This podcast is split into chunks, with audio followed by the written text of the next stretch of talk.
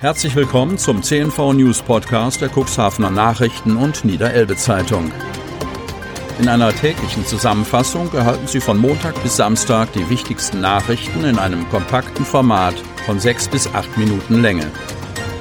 Am Mikrofon Dieter Bügel. Montag, 16.11.2020. Der Polizist steckt in mein Gen. Carsten Schrader verabschiedet sich nach 42 Jahren Polizeidienst in den Ruhestand. Unzählige Veranstaltungen begleitet. Von Thomas Sassen. Cuxhaven, Kreis Cuxhaven. Carsten Schrader bezeichnet sich gern als Hadler Jung. Sie sind für gewöhnlich kritisch im Geist und haben zu den meisten Fragen eine eigene Meinung.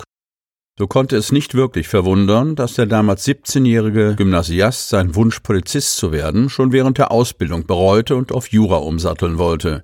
Dass er sich jedoch besann und seine polizeiliche Laufbahn fortsetzte, kann im Nachhinein als Glücksfall betrachtet werden. Denn Schrader ist Polizist aus Leidenschaft, und er konnte mit seiner menschenzugewandten, kommunikativen Art den Apparat Polizei im Rahmen seiner Möglichkeiten vermutlich ein klein wenig zum Positiven verändern. Die vergangenen 18 Jahre war Schrader Leiter des Streifen- und Einsatzdienstes und damit Vorgesetzter von bis zu 90 Polizeibeamtinnen und Beamten. Eine Zeit, auf die der erste Polizeihauptkommissar mit Zufriedenheit zurückdenkt. Am 1. November endete Schraders interessante und abwechslungsreiche Laufbahn als Polizeibeamter mit der regulären Pensionierung. Viele tragische Schicksale, Besonderes Denkmal an Kadenberger Sankt Nikolaikirche soll an verstorbene Flüchtlinge erinnern. Kadenberge. Es soll an das millionenfache Schicksal von Flüchtlingen erinnern. Das Denkmal, das am Wochenende an der Kadenberger Kirche offiziell eingeweiht worden ist. Eigentlich sollte es eine größere Feierstunde geben, zu der auch der Ratsvorsitzende der evangelischen Kirche in Deutschland, Heinrich Bedford Strom, kommen wollte. Doch Corona durchkreuzte die ursprünglichen Planungen.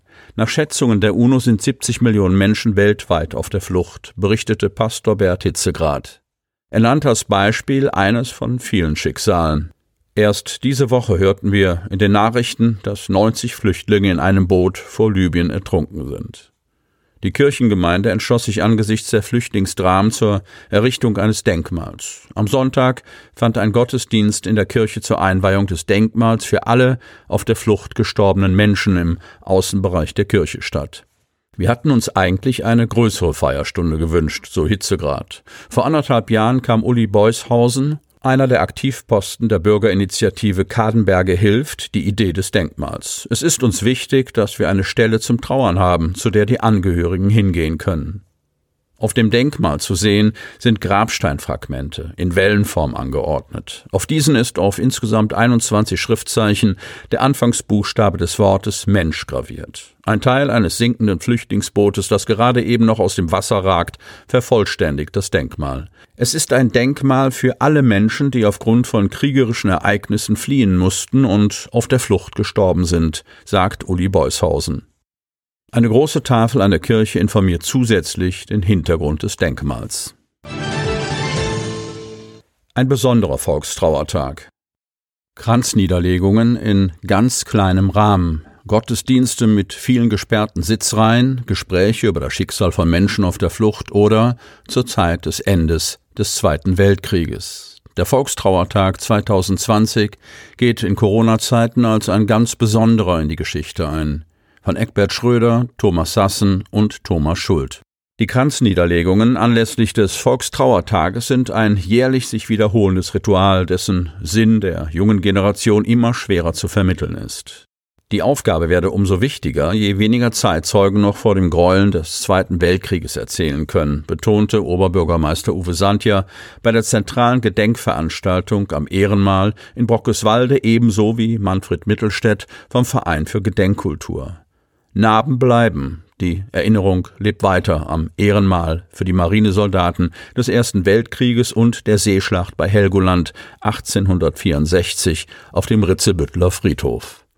Auch in mehreren Ortsteilen, zum Beispiel in Altenbruch oder Lüdingwort, wurden Kränze niedergelegt und in Gottesdiensten an die Opfer von Krieg, Gewalt und Terror gedacht. So auch in Kadenberge und Odisheim. Allerdings jeweils nur mit einer sehr kleinen Teilnehmerzahl und dem gebotenen Abstand zueinander. In Hemmoor versammeln sich zwei Erwachsene und einige Konfirmanden, um den Gottesdienst gemeinsam zu begehen. Pastor Jan Lohrengel verweist zunächst auf das Ende des Zweiten Weltkrieges vor 75 Jahren, bei dem viele Millionen Menschen Opfer wurden. Menschen, die ums Leben kamen, die Angehörige, Freunde und Nachbarn verloren und auch die heute noch unter traumatischen Erlebnissen leiden. Und er verweist darauf, dass das Privileg der Deutschen seit 75 Jahren, Gott sei Dank, in Frieden leben zu dürfen, häufig nicht als solches erkannt werde. Zappenduster in Kedingbruch. Rohre verlegt, Straßenbeleuchtung defekt von Gabi Jopin. Belum, die dunkle Jahreszeit gestaltet sich in Kedingbruch momentan noch düsterer als anderswo. Die Straßenlaternen sind in dem langgezogenen Dorf auf einer Strecke von über einem Kilometer ausgefallen. Doch es gibt auch Lichtblicke. Ab dem 18. November soll der Schaden behoben werden. Für die Anwohner und für Bürgermeister Matthias Peter ist die Sache gleichermaßen ärgerlich. Auf der Straße Osterende in Kedingbruch, angefangen von der Kreuzung Westerende, Osterende bis hin zur Hausnummer 12, funktionieren die Straßenlampen nicht. Und das nicht erst seit gestern. Denn angefangen haben die Probleme bereits im vergangenen Winter. Nachdem eine Tiefbaufirma aus der Region Leerrohre in den Fußweg verlegt hatte, fiel die Straßenbeleuchtung aus, was unter anderem vom Bauhof dokumentiert wurde. Allein auf den ersten 200 Metern seien 24 Fehler an verschiedenen Stellen festgestellt worden, sagt Matthias Peter. Nach einem Ortstermin mit allen Beteiligten im März dieses Jahres sei von der Firma, die den Schaden verursacht hatte, zugesagt worden, die gesamte beschädigte Kabeltrasse auf eigene Kosten zu erneuern, so Matthias Peter. Doch viel Zeit verstrich, während nichts passierte. Erst nach einem neuerlichen Ortstermin kam jetzt Bewegung ins Spiel. Matthias Peter zeigt sich zuversichtlich, dass mit dem nagelneuen Kabel, das verlegt werden soll, die Straßenlaternen wieder scheinen und die Kedingbrucher mithin beleuchtete Adventstage erleben werden. Und zum Schluss noch ein kurzer Hinweis in eigener Sache. Sie wollen noch tiefer in die Themen aus Ihrer Region eintauchen? Im CNV Medien Podcast auf Tauchgang kommen jede Woche Freitag spannende Personen, emotionale Stories und tolle lokale Projekte aus dem Landkreis Cuxhaven zu Wort. Einfach kostenlos abonnieren auf Spotify, Apple Podcast, Amazon oder auf der Startseite unseres Medienhauses unter cnv-medien.de.